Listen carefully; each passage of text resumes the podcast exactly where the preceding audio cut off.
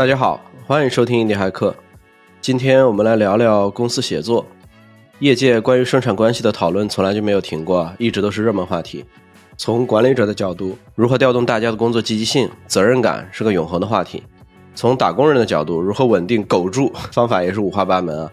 有一句谚语啊，八零后在忍气吞声，九零后在浑水摸鱼，只有零零后在重拳出击。我觉得造成这些问题有一个很大的原因，是因为大家都是管理关系，而不是协作关系。今天我们也跟大家一起探讨一下生产关系。在开始之前，先打个小广告啊，印地骇客的 Discord 社群现在已经全面开放了，链接在下方的 Show Notes 里边，点击即可进入。好了，那开始我们今天的节目吧。股权真的是一个伟大的发明啊，在互联网黄金时代，每个公司上市都有一批造富神话。我们也都经历过那个阶段啊，就你们觉得股权对于当时主人公意识有帮助吗？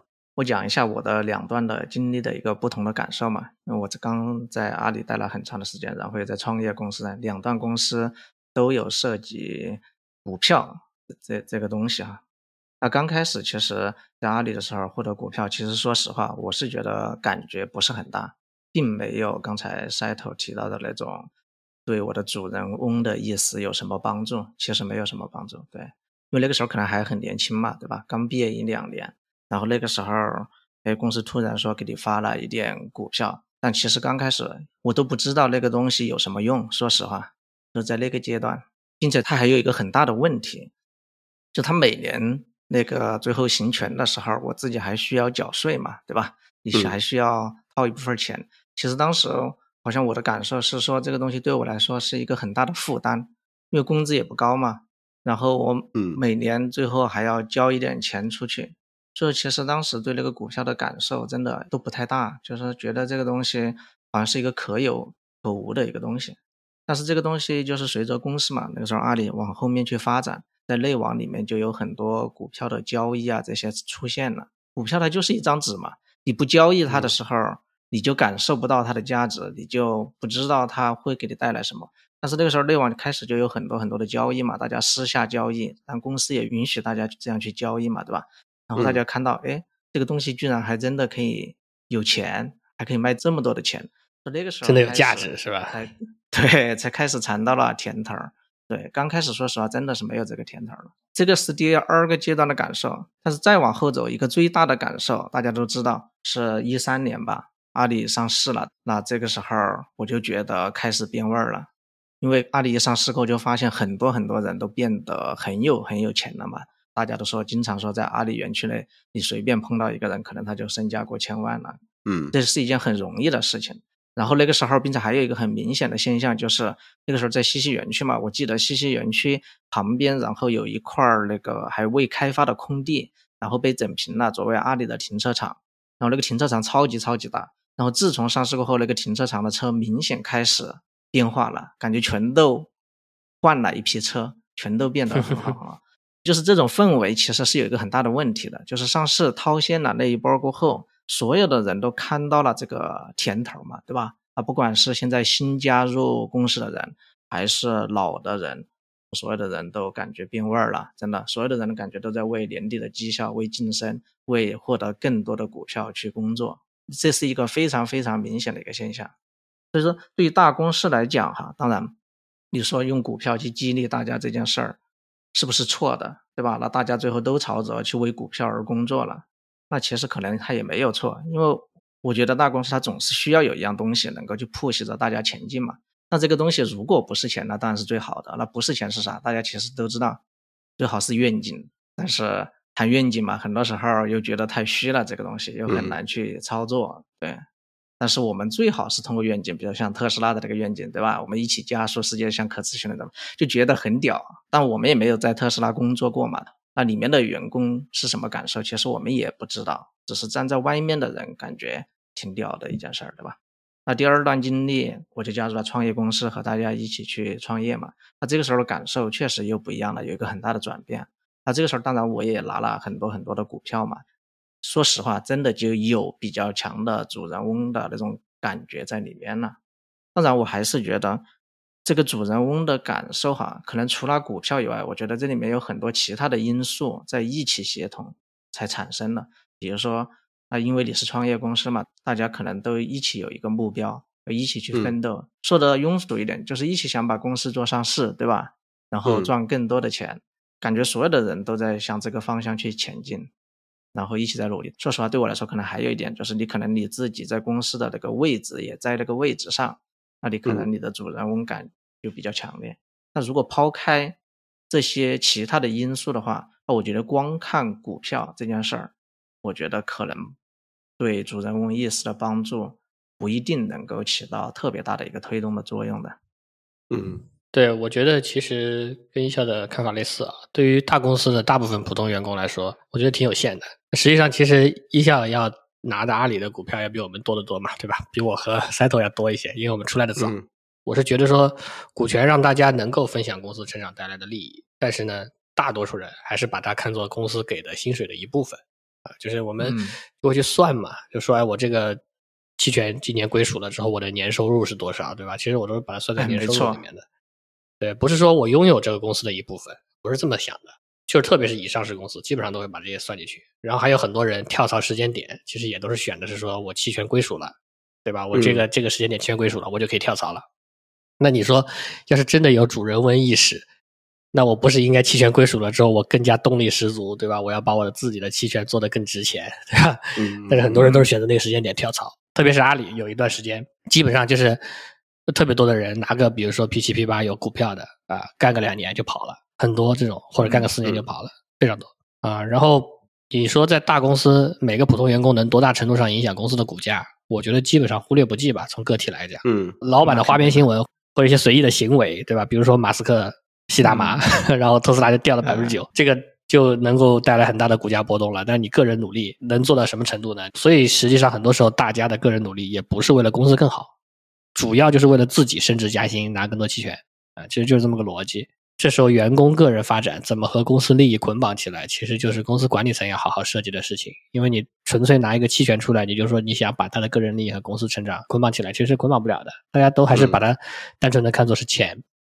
其实就像一笑刚刚讲的，说我们这个时候要去。提升这些普通人的主人翁意识啊，更多的还是需要使命啊、价值观呐，或者企业文化这些精神上的东西。物质上的就是物质上，嗯。但是呢，放到初创小公司上可能会有一些区别啊。我觉得这里的区别还不是说你拿到的股权多还是少啊，这可能有一些影响，但是更多的还是说你个人的所作所为多大程度上能对公司产生影响。嗯，就公司人少的时候，对吧？或者你在公司一个有实权的重要位置的时候。你是能做到这件事情的。那当你做对了一些事情，使公司成长，然后你又通过这个股权获利啊，或者获得一些预期的利益的时候，这个正向关联和正循环就建立起来了。你就会觉得说，哎，我自己做得好，对我自己有很大的帮助，有很大的提升。它也不能算是主人翁意识，感觉就是这个利己的这个一种自我实现，是吧？对，利己的这种自我实现，它这个影响很明显，所以你就很有动力。那反过来讲。即便你拥有不少股权，但实际上你没有实权，对公司无法产生影响的时候，就也很难说有什么主人翁意识。你就会想着说，哎，我要不，对啊，怎么着把这个利益落实一下，然后就跑了吧，对吧？反正我我做什么也没有没没有用，那我不如就趁早离开，可能就会有这种想法啊。所以我觉得这个事儿怎么说呢？就是还是要看你能够对公司产生多大的影响。所以也不可避免的，在大公司里面，大部分普通人其实就很难因为这个事情。有什么主人翁意识，在公司的初创阶段，这个可能还是挺有用的。但是到大公司阶段之后，这个更多就是纯粹是薪资福利的一部分了。对，嗯嗯。阿里在一三年还没上市之前，感觉大家工作积极性啊、意识啊之类的都挺高的。然后上市之后，大家都就就想着说，哎，怎么能搞点股票、搞点钱？然后这个时候还是说股价能够持续上涨的阶段嘛，对吧？然后我可能涨到了一百，涨到两百，涨到三百。我记得阿里可能刚上市的时候可能是七十几还是多少吧，然后可能最高涨到三百，对吧？那最近这一年又从三百跌到了六十，就本来大家的工作积极性已经不高了，是吧？然后那你跌到六十之后，积极性就更低了，但是出现了一种死亡循环，你知道吗？就是比如说业绩下降了，然后股价先于业绩先下降，然后大家的工作效率持续下降，然后这样的话就所有东西都不行了。嗯，我我不知道你们怎么看这个过程，就是。从阿里从三百跌到六十的时候，你觉得大家的积极性还能在吗？就就这种责任感，责任感是不是就更差了？就是你想象，就是这种股价的下跌哈，它可能是一个反应，市场对这家公司的一个看法的一个综合的反应嘛。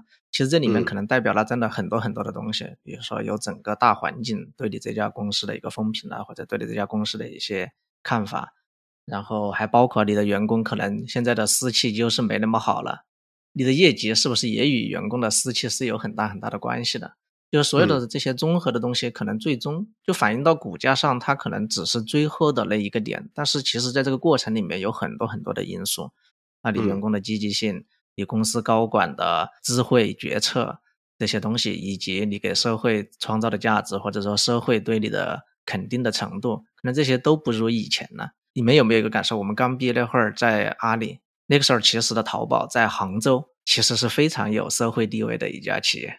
嗯，是对。那个时候你在杭州，几乎你就说本地的人也好，外地的人也好，可能有时候提到你是阿里的，其实所有的人。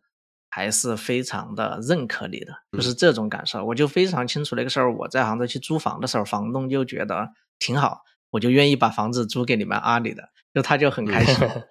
对他就是这种感受。但是你看这两年，可能这种体感在大幅度的下降，所以说我觉得这里面有很多很多的关系。像我自己哈，他确实没有经历阿里的股价来影响我的士气也好，影响我的心情。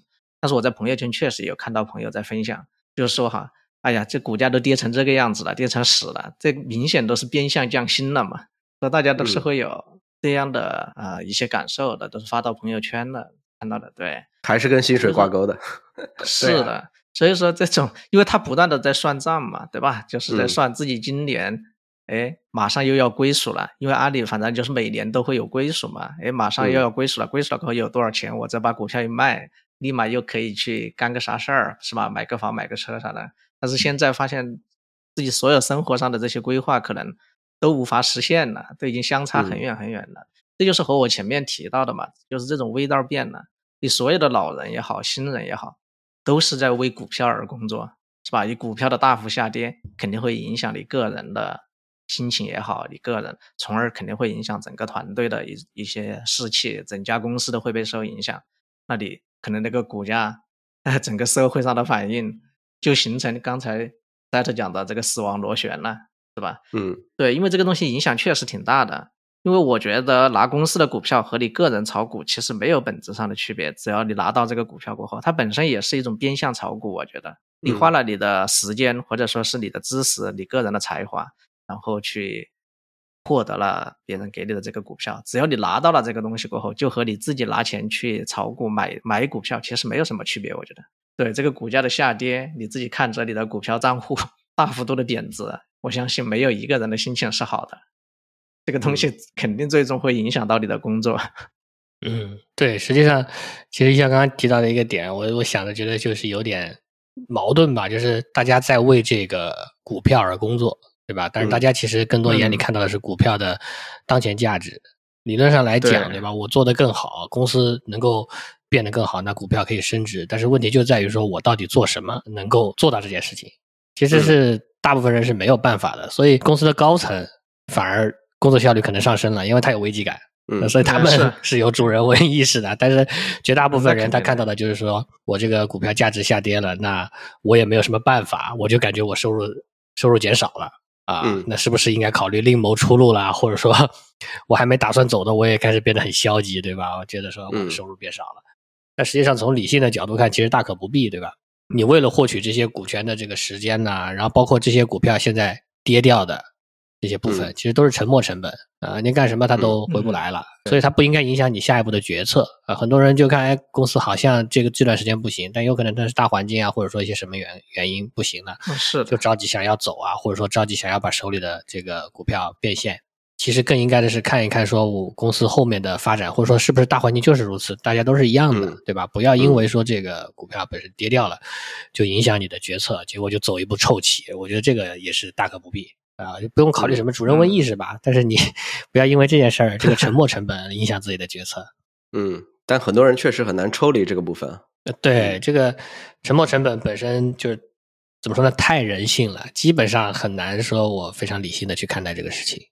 对，嗯，比如说你在炒股嘛，对吧？你的股票已经跌到很多了，你是舍不得卖的，你觉得说这个股票肯定能涨得回来。其实跌掉的部分就是沉没成本。你在你跌到这个部分里边，比如说你换了另外一只股票，可能它就涨回来了，对吧？但是其实，在那个决策点上，你继续持有这个股票，跟你换另外一个股票其实是一样的。是的，是的。但是大大部分人会觉得说，我如果卖掉，我就亏了。对对对，是的，对。所以说这个确实是反人性的。嗯嗯。那突然聊到这个这儿主人翁意识啊，其实我突然想到想到了一个人一个例子哈，身边的一个朋友也是阿里的，因为我们以阿里为这个出发点聊这个主人翁嘛。其实他是阿里的客服团队的一个同事。其实客服团队我们都了解嘛，理论上不属于那种股票大头的那种岗位嘛。嗯，啊，但是他对公司真的很有主人翁意识。对，比如说我给你讲一个小事啊，我观察到一个小事情，比如说前一段时间阿里就是在谣言那个大裁员的这件事儿嘛，然后抖音上有很多很多的视频都在讲阿里裁员，反正都是在以嗯传这个谣言嘛，就是在不断的扩大，大家都在获取流量。但是那个同事他就他居然跑到抖音上去把那些人全部给投诉了一遍，我是怎么知道的？他因为发了朋友圈嘛，然后他在朋友圈说的是真的就是，嗯，拿着白菜的工资嘛，操着卖白粉的心，天天 嗯，所以说就是分享这样的一个阿里的同前同事哈。其实也可以看得到，就是这种主人翁的意识，他可能真的对他来说，肯定与股票关系有是有，肯定没有那么大。对，就是没有搭到那些研发岗位，动辄就几千万的那种身家的那种。但是呢，人他还是可以如此的去维护公司的一点一滴。就这个东西，就你就很难说，就是说它不是一个单纯钱的问题，就是，嗯。啊，当然也说不定啊，他可能自己拿自己的钱买了很多阿里的股票，而且不过其实说实话，其实客服这帮人是真的就是蛮需要去找说对公司有认同感，对对吧？你不是那些外包客服对吧？自己内部的对对外的这个渠道，他肯定是要找一些对公司有认同感的人，哎，也没错，对，嗯。对，要不然公司的价值观都宣扬不出去了，对吧？整天跟客户吵架，这个也不行。对，嗯。但其实我觉得这个里边还有一个相对的概念，比如说你给一个研发，然后你说我给你发了很多股票，但是研发自己的选择说，哎，我其实之前我去腾讯也行，我去阿里也行，我去字节也行，去各个地方都行。其实我拿的钱可能不比在阿里少，但是你可能给一个客服同学的话，他可能选择，我觉得他没有那么多，因为毕竟阿里是一个重客服的一一个公司嘛。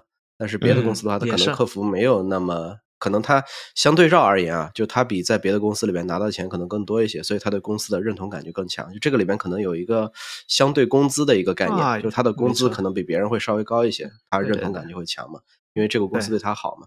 但我觉得这个里边可能不得不提的一个就是 Netflix，它本身也是在提供一个比别的公司相对而言它的工资都要高的一个薪资，就是它是公开薪资。我觉得 Netflix 这个做的还是挺挺牛逼的，就是他把薪资全部都公开了。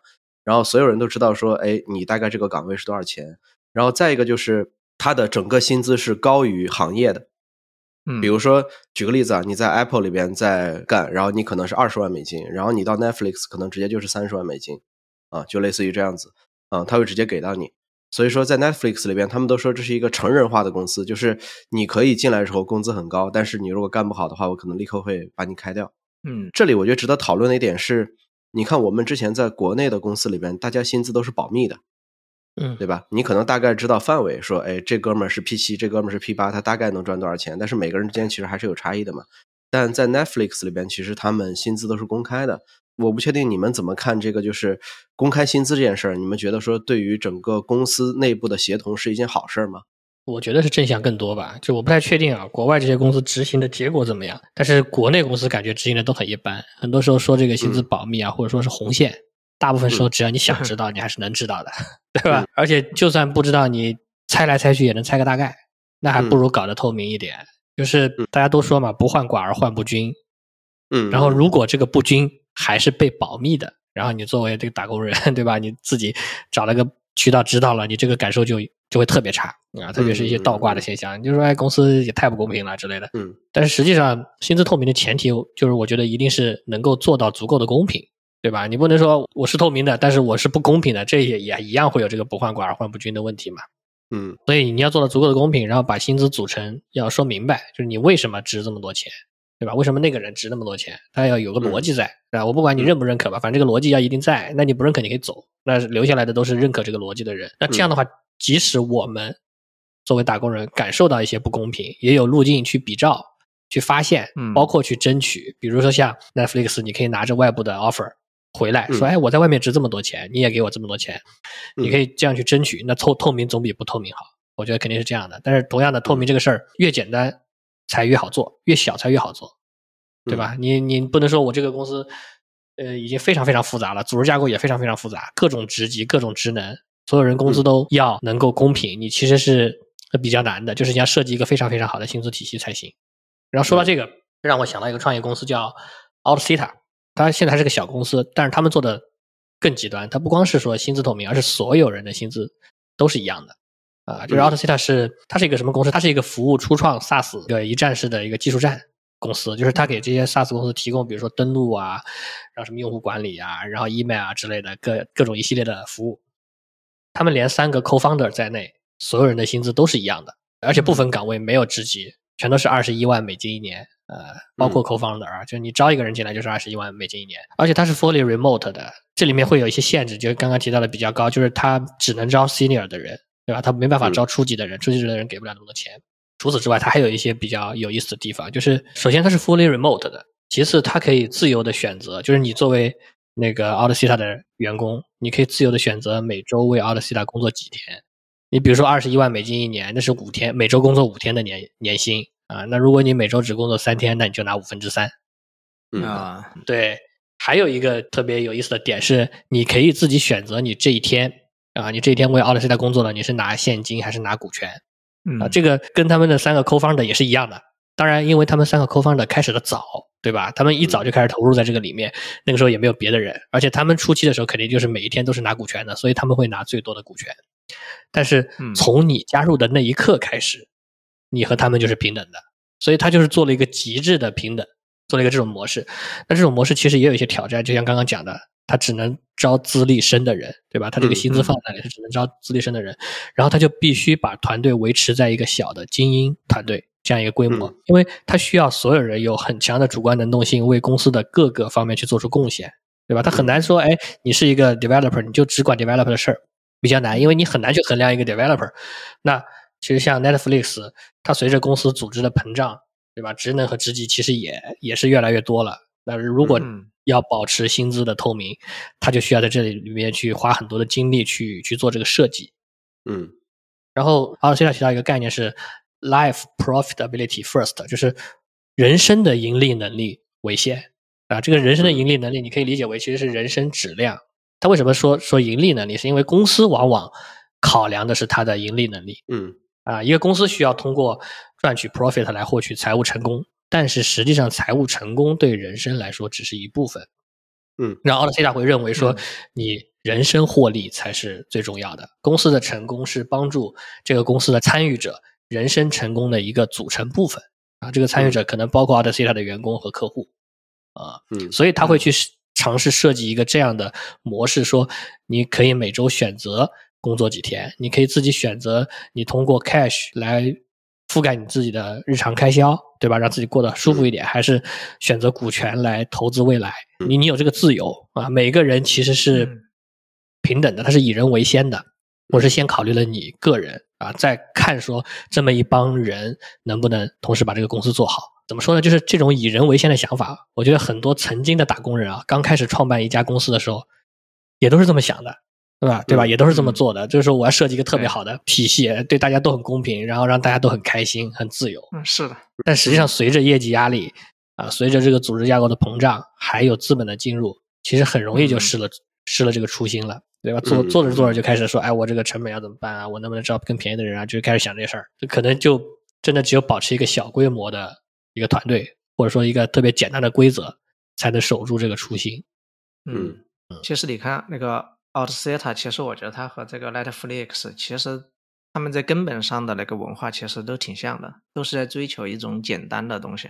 比如看到工资就是完全平均嘛，不光是透明还平均，那嗯所有的人都都知道都是一样的。你可以选择每周工作几天。其实，在 Netflix 里面，它就它的整个文化里面也有那种简单自由的文化，就是 Netflix 里面，比如你要请假，你是不用走像我们现在的这种请假流程的，就是说你说你需要走一个系统上去申请一天或者怎么样，他之前都是不需要的，对，然后你自己给自己的 manager 说一声，我需要休息，休息多久就可以了。其实这些东西其实你会发现它其实是一样的，像 Netflix 除了工资透明，它就是还有很多很多其他维度的东西，其实都在辅助做一件事情，就是让 Netflix 还有像 Outseta 这种公司，就是让它变得足够的简单。对，比如像 Netflix 里面，在之前所有的工程岗位，就是与 IT 可能相关的整个工程岗位都只有一个级别，senior 工程师对，就是嗯只招 senior 的。就像你看和 Outseta 一样的，你没办法去招应届毕业生，你嗯都只能招这种级别高的人，所以说它就只有一个级别。所以你看，所有的东西都是回到了简单，因为只有一个级别，当然就简单了。整个的管理、薪资体系，所有的人在公司也少了很多的比较啊之类的在里面，全都回归到简单这件事儿。这件事情执行起来就比较简单，可能才能可以嗯维持。对，但是你只要向大公司发展，我的观点也是，你最后势必会在一定程度上去稀释自己的文化。我记得我们之前有一期节目哈，是在哪一期里面好像也去讲到了这个组织的协同，然后里面涉及到文化的稀释的这个问题。嗯只要你的文化被稀释，你的管理肯定就会面对新的挑战。对，你看我们现在去看 Netflix，它已经在变化了，它很多的管理手段、管理方式也在向一个今天的那种大公司的方向去发展了，也要定更多的层级出来。那他今天嗯去改变这个层级，其实会遇到很多很多的问题，比如新老员工啊，老员工，特别是老员工，可能就极为不满。以前大家都是高级研发工，都是 senior 的级别，对吧？啊，嗯现在我要把这个 senior 再划成一二三三个等级。好了，我告诉你，龟龟你是一，我是二，我操，大家都不爽了，是不是？嗯因为以前大家都是 对，凭啥？因为以前一个团队十个人是吧？大家都是一样的 senior，现在要划成一个就是类似于 P 七、P 八、P 九出来了，嗯那你就完蛋了。这个，所以说你看，这就是你走向大公司过后，你必然要面对很多麻烦的管理问题，要和人性要开始有人性的出现的问题，很麻烦。对，嗯，在 Netflix 里边，你刚才讲说我在同一个 team 里边嘛，之前大家都是 senior 的工程师嘛，对但是他其实那个团队里边 team 里边其实还有一个 manager 嘛，但是 manager 的、他的那个权力是非常非常大的，就是他可以招人，也可以开人。然后比如说有一个团队里边有一个人说，哎，我现在有外部的嗯那个 offer，、然后多少多少钱，然后我可以直接给 manager 说，manager 就可以批。说，哎，我我可以给到你最高多少多少钱，大家都不要浪费时间，就这么多钱，你干还是不干？嗯对吧？我可以 直接给你批，可以给你，就是他的 manager 的这个权力是非常非常大的。然后，嗯，Netflix 里边他 manager 有一个目标，就是他希望他组建的这个 senior 的这个团队是一个梦之队，就有点像体育的那种团队一样，比如说一个篮球队，比如说一个足球队，他希望他这个团队是一个梦之队，他就可以随时去开人。啊、也可以随时嗯去招人啊，当然招人是可能是有 high 抗限制，但是开了之后他可能就会继续招啊，就类似这样子。他的目标就是努力打造一个这个团队是一个梦之队。但我们之前也有讨论过裁人啊，我们自己有提过说，我们可能要随时 review 情况，然后随时去裁。但在 Netflix 里边，这个是一个真实发生的情况，他就真的是随时 review 随时裁。我觉得这个里边其实它有一个点是我觉得比较好的，我觉得从我个人的角度啊，我是喜欢跟一帮有高水平的人在一起工作的。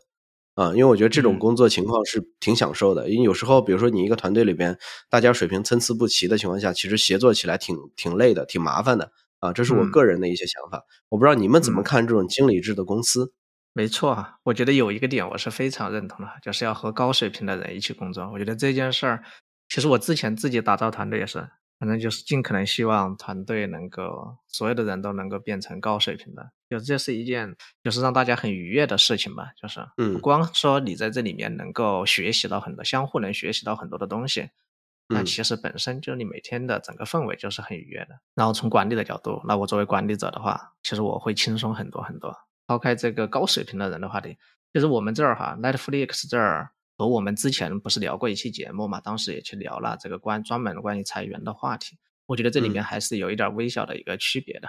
之前嗯我们在倡导这种随时 review 裁员哈，它其实不是限制在人的本身上。当时我们其实强调的更多的还是在企业的这个业务线上面，就是我们不断的要去让业务线和企业的一个目标，然后愿景啊这些去对标去看一看，哎，我企业的整个的现金流大环境啊这些，我的这些业务是不是继续能够继续往前走，是不是最优的，是不是需要优化掉一些业务？其实我们当时更多的可能是聊这件事儿。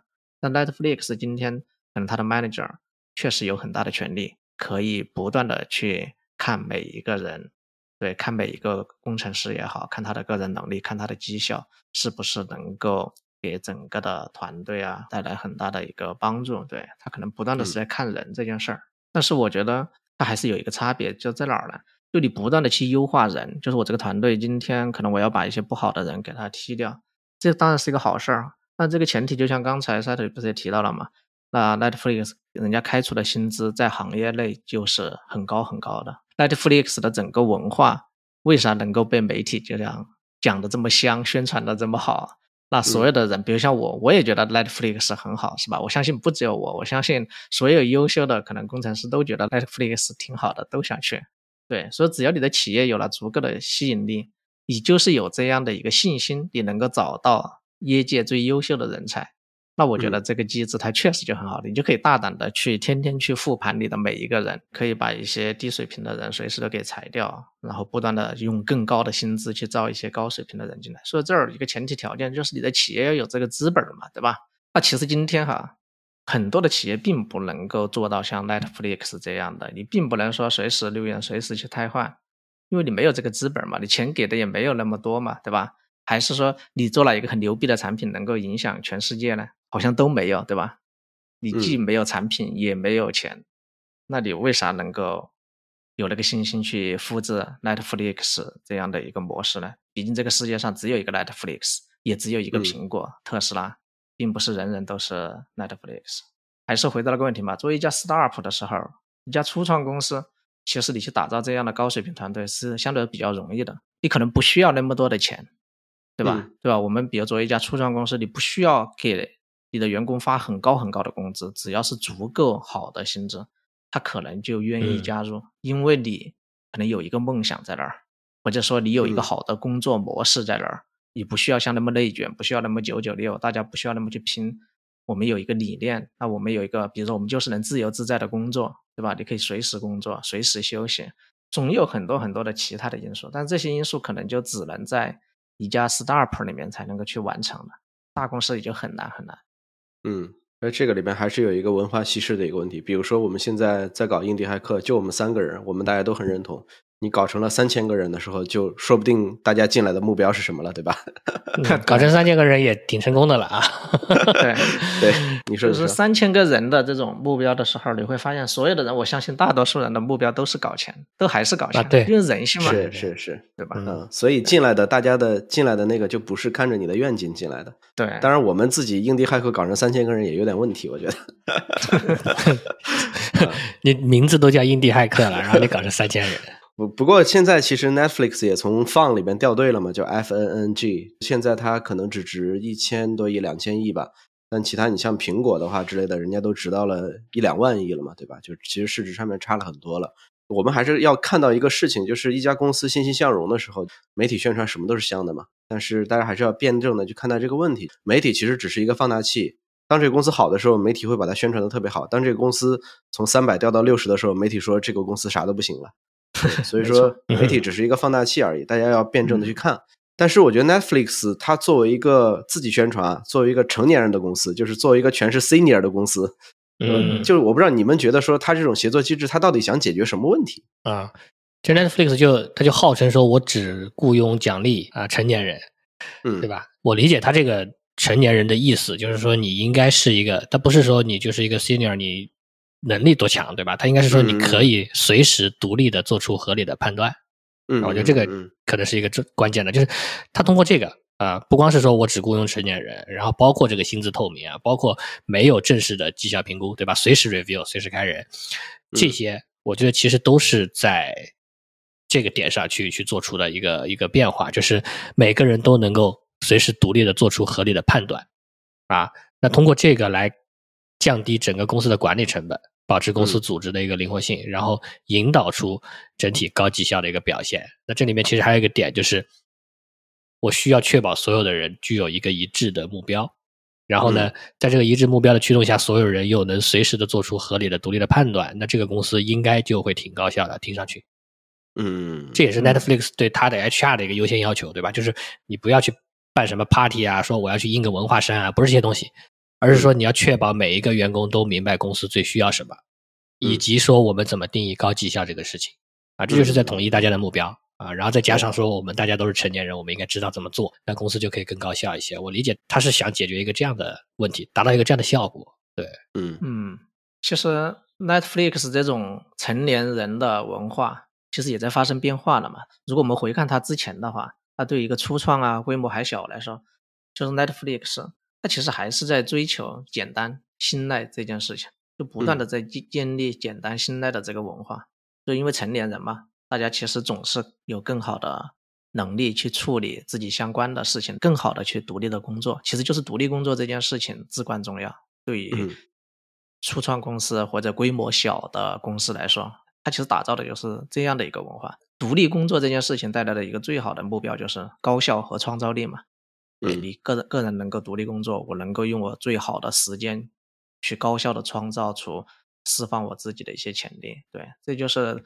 独立工作带来的最大的一个好处，但还是那句话嘛，你只有对初创来说，不管是单个人还是单个团队，其实都是一种独立工作。就是这种独立工作，其实只有对初创可能是有很大的帮助的，更容易，就是这种创造力，它是一件是一件更能表现的很重要的一件事情。对，嗯。但是如果你对大公司来讲的话，是吧？独立工作可能就变成一件非常不重要的事情。你说你单个人重要吗？可能真的不重要。那我们需要的是啥？是需要一家大公司嘛？它有很多很多的业务。那你光是某一个小业务成功了，其实对公司来说的反应并不大的。你可能需要的是公司很多层面的整体成功，对，嗯，甚至需要在一些很大的点上去成功。那这些东西都是你单个人或者单个小团队几乎没有办法去改变的事情。说大公司给我的感受，更多的需要的是那种大力出奇迹。我们可以成立一个事业部。我们可以成立一家子公司去专攻这件事情，我们可以投入很多很多的钱，是吧？我们经常在新闻上看到说，阿里出一千亿，我们要去做大模院，是吧？去做什么什么？其实就是我们需要大力出奇迹，就是对大公司来讲。但是对于小公司，我觉得更多的还是独立工作这件事儿是比较重要的。嗯，我觉得啊，从整个生产关系上面变更最彻底的，其实就像现在的这些 Web 三的公司，他们做了一种新型的组织架构。我们之前有介绍过，就是像道。DAO 道这种协作模式，我觉得它首先就定义了一个，就大家目标是一致的，大家都知道说这个道是到底是干嘛的。然后他用愿景圈了一批很纯粹的人进来，他不像公司，因为公司现在很多人进来是因为工资高，是因为干嘛的？呃，但是道的话，大家是知道说，哦，我原来我要用这个东西来改变金融生态，改变什么东西，可能很多人会进来，然后一起来去。呃，工作，然后来去创造，然后其次就是道里边它也有一个多劳多得的一个 token 机制，就是比如说你说你要去在道里边，你要去主导去做一个什么样的事情，然后这样的话，你的那个主导的东西会在。整个道的社区里边会产生一个价值，这个价值多少钱？大家会依靠这个钱给你去发工资。然后再一个就是它整个道里边它非常民主，感觉每一个历史进程你都能参与。就比如说你是持有这个道里边的这个 token，那么每一次大家有投票呀，有干嘛的时候，其实你都你都有这样的资格去投票，就是你都可以影响整个历史进程。当然有可能你不是最关键的那一票啊，但是我觉得这个都能影响。我不知道你们怎么看这种模式，就是它跟 Netflix 呀，你们觉得说它有优势吗？嗯，我觉得想法上很好，但有两点就是，可能不光是想法好就能搞定的。一个是说，实际上也并非得一定要用 Web 三的技术手段来做这个事儿，对吧？就像刚刚那个 a u t c i t a 的举例，人家其实也是多劳多拿股权，那这个股权其实也一样有投票权，对吧？其实人少的时候一样是很容易实现的。当然，可能人数多了之后，你要确保这个事情能执行，它确实需要像 Web 三这样的技术手段。但是呢，同样的，因为 Web 三今天这个技术手段。出来了，但是它的这个很多监管啊，或者说规则上其实并不成熟，就整个生态有一种很原始的感觉。原始到什么程度呢？我的认知里面，我觉得它有点弱肉强食的那个味道。特别是以前的时候，你比如说刚刚提到拿 token，它就有投票权嘛。但实际上，如果有些人的手里 token 特别多，对吧？他 token 集中化很高的时候，其实你就可以认为这个人就为所欲为了，对吧？他可以嗯随意去更改规则。然后嗯像以前 token 被盗了，也就被盗了，对吧？比如说以前经常会看到这些新闻，什么交易所的 BC 或者说那个以太坊被盗了之类的，对吧？嗯什么人的什么账户的以太坊被盗了，就被盗了也就被盗了啊，没有没有地儿说理去，也不会有警察去抓这些被盗了你的这个这个这个 token 的人嗯啊。就虽然原理上似乎是很公平的，但实际上，对吧？最原始的公平不就是弱肉强食吗？你厉害，你就你就得到更多。今天其实现代社会那么多的法律和规则，实际上都是在校准这个公平。它其实是个相对公平。我们最终今天社会得到的是一个相对公平，它不是一个绝对对公平。嗯，对，嗯然后其实我们今天也看到，对吧？这些加密货币交易所它也要求实名制了，它其实算是一种痛定思痛吧，就是在这个发展的进程里面，发现其实我们还是需要这些东西啊，不然这个、这个东西就实在是太怎么说太暴力、太血腥了一点。所以我理解，其实 Web 三作为一个合适的利益分配工具，它是合适的，它是一个工具嗯是合适的，但是它需要嗯规则来保护这个工具的正确使用。嗯嗯我个人还是会持有一点不同的观点哈，甚至更嗯更多的是一些消极的观点哈，比如 Web 三也好，我们去聊道也好，那这些在我看来，它可能都是技术手段嘛，或者说是一种新的技术的形式，对吧？嗯，那我们其实所有的人都知道，新的技术那肯定会带来很多新的机会嘛，对吧？那在 Web 三里面，之前我们也在聊很多创业的点子嘛，创业的点子里面有很多用 Web 三去重做了一些 Web 二的应用嘛，嗯嗯，那其实这种方式，那今天他们很多用 Web 三去重做 Web 二的应用，很多时候都是冲着去中心化呀，就打着更加分布式啊，就是这样的一些口号嘛。但是你会发现，这种基数它改变的是啥？你看重做这些应用，它其实改变的还是那样的一个具体的一个应用场景，就它改变的还是那个场景和应用的形式。那其实我始终是认为哈，技术是很难改变人性这件事情的。我们用愿景去圈一批纯粹的人，我们找工作哈，可能冲着工资高而去，这些嗯想法，这些想法，我觉得它与 Web 三也好，Web 二也好，其实是没有什么太大的区别和直接的关系的。就不管你是在 Web 三的世界里，还是在 Web 二的世界里，都有很多很多的公司是用愿景去圈一批纯粹的人，也有嗯很多很多的人，大多数人都是冲着工资高、搞更多的钱而去的。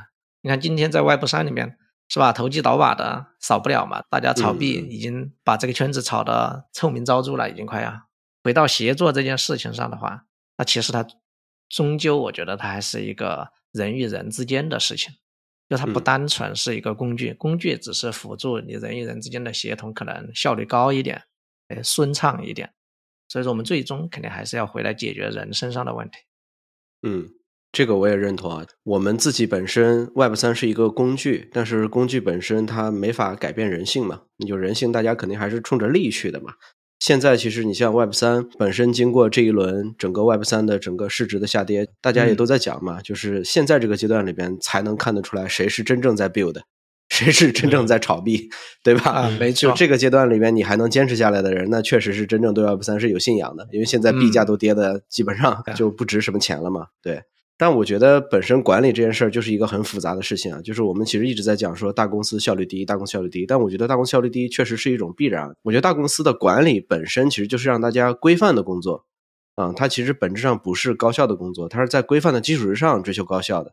但你像小公司的话，我们基本上都是在高效的基础上能规范最好，规范不了算了。嗯，就我们其实追求的是那个能够高效的把这个事儿能够干完。但是，作为印地骇客，我们天生就是小规模嘛，对吧？其实管理不管理或者弱管理嘛，就天然我们就不用考虑这些事儿。但你觉得我们作为这种印地骇客，我们应该怎么更好的利用这方面的优势？就是相对于大公司本身比较死板嘛。嗯，那我觉得印地骇客的话，比如我们本身就是小团队嘛，对吧？我觉得这肯定追求简单，就和 Netflix 呀、AutoCity 啊，这肯定是我们最重要的事情。对，简单是最嗯重要的。对我们不可能说去搞很多复杂的，哎，今天一上来先去设计一个什么复杂的层级结构、工资体系，甚至去定一个什么呃伟大的战略构想，嗯那这些东西对我们来说一点都不重要，就是简单是最重要，能够有事情干就可以了。回到我们的协同上，那就是独立工作嘛，叫固定的嗯协同，这就是一件非常简单的事情了。对，大家可以随时工作，这种简单其实就可以带来很多很多的优势嘛。那我就是灵活嘛，我们就可以快速去尝试很多东西，对吧？来，你看我们说做播客第一天说做，立刻很快的就把它做起来了。那我们说做小红书，其实也是很快的，是吧？从想法到执行，很快就把它做起来，并且成果也还不错，是吧？现在小红书都已经过七千粉丝了，已经，嗯已经很牛了，对我们来说。然后 是吧？就是有很多很多东西都在快速的尝试，哪怕它失败了也无所谓嘛，就是快速失败、快速犯错，对吧？然后说不定哪天又快速成功了。我昨天还看到一个图嘛，还在朋友圈发刷到了一个有意思的图，那个图是啥呢？就在很多人的眼里，他认为的行动的那个路线是一条直线走到底，走到底过后有两条路，要么成功，要么失败。这是大多数人眼里看到的样子，但是可能真正你去走一条路，它不是这个样子。真正走一条路，可能都是弯弯曲曲的，在每一个弯道的地方，你都失败了一次，然后弯弯曲曲、弯弯曲曲，到最后才成功了，而不是说一条直路干到底，要么成功，要么失败。那这种好像就有点那种大公司的模式哈，比如我们去做一个很大的项目，干它一年，反正最后要么成功，要么失败嘛，对吧？嗯嗯嗯，就有点这种味道儿。对，但实际对我们来说，我们要做的就是走弯弯曲曲的路，路上可能随时就失败了，但是最终啪的一下成功了。对，这就是我们要的效果。对，所以说对我们来说，就这种灵活性、自由度，我们就可以做很多很多的不同的事情嘛，对吧？我们不需要拘泥形式，我们不需要去构建战略。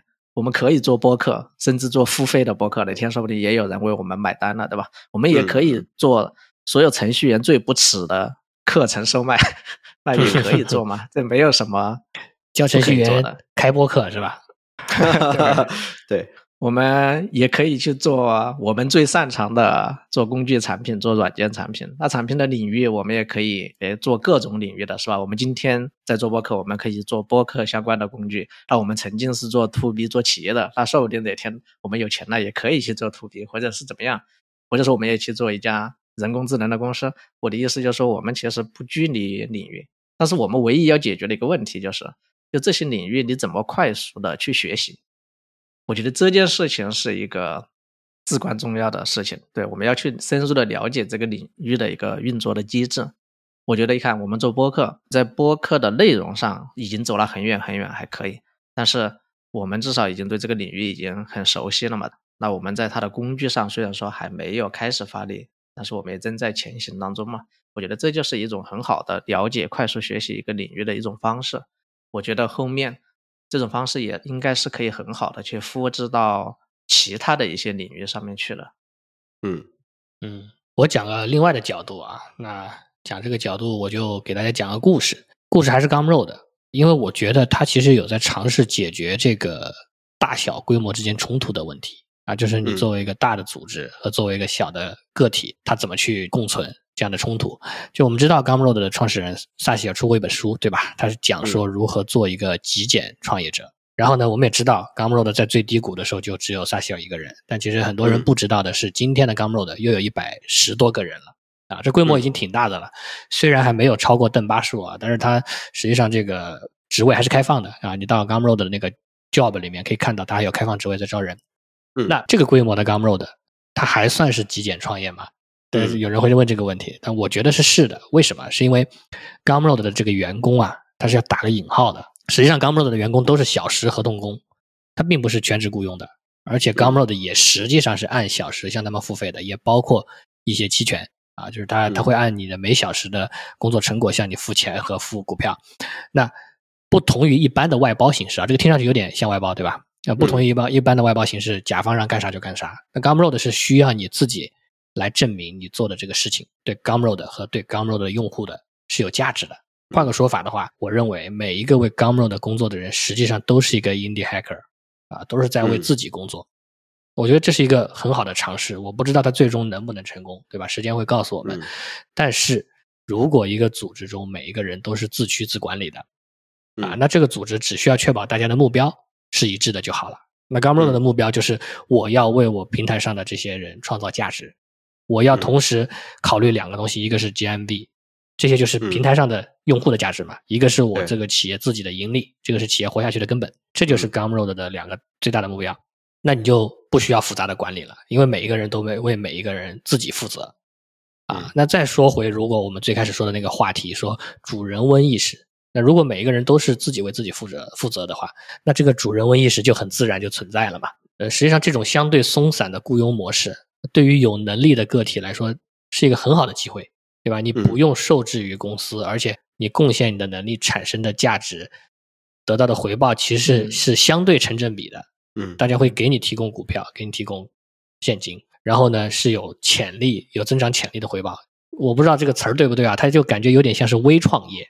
啊，就是你，你在这个创业里面，你参与进去了，然后，呃，你为自己负责，对吧？你像像是一种微创业，比如说说的极端一点，你可能说，哎，我给 Gumroad 做了一段时间，接着我就更看好 a u t o c i t a 所以我又跑去给 a u t o c i t a 做一段时间，甚至我可以一周三天给 a u t o c i t a 干，两天给 Gumroad 干，嗯，都是可以的，是允许的。实际上，我觉得这个对于 Indie Hacker 是一个很好的思路，不论你作为独立个体。参与到一个大的创业的过程中去，或者说你是牵头的，找到了一群志同道合的 indie hacker 去合作，其实大家都是作为个体和个体之间的目标一致的协同。我觉得这个可能就是会是一个非常舒服的状态。这个有点像 Netflix 刚刚提到的，说我只雇佣成年人啊，但是它可能更进一步了，是很多有能力的成年人之间的一个更加自发的协同。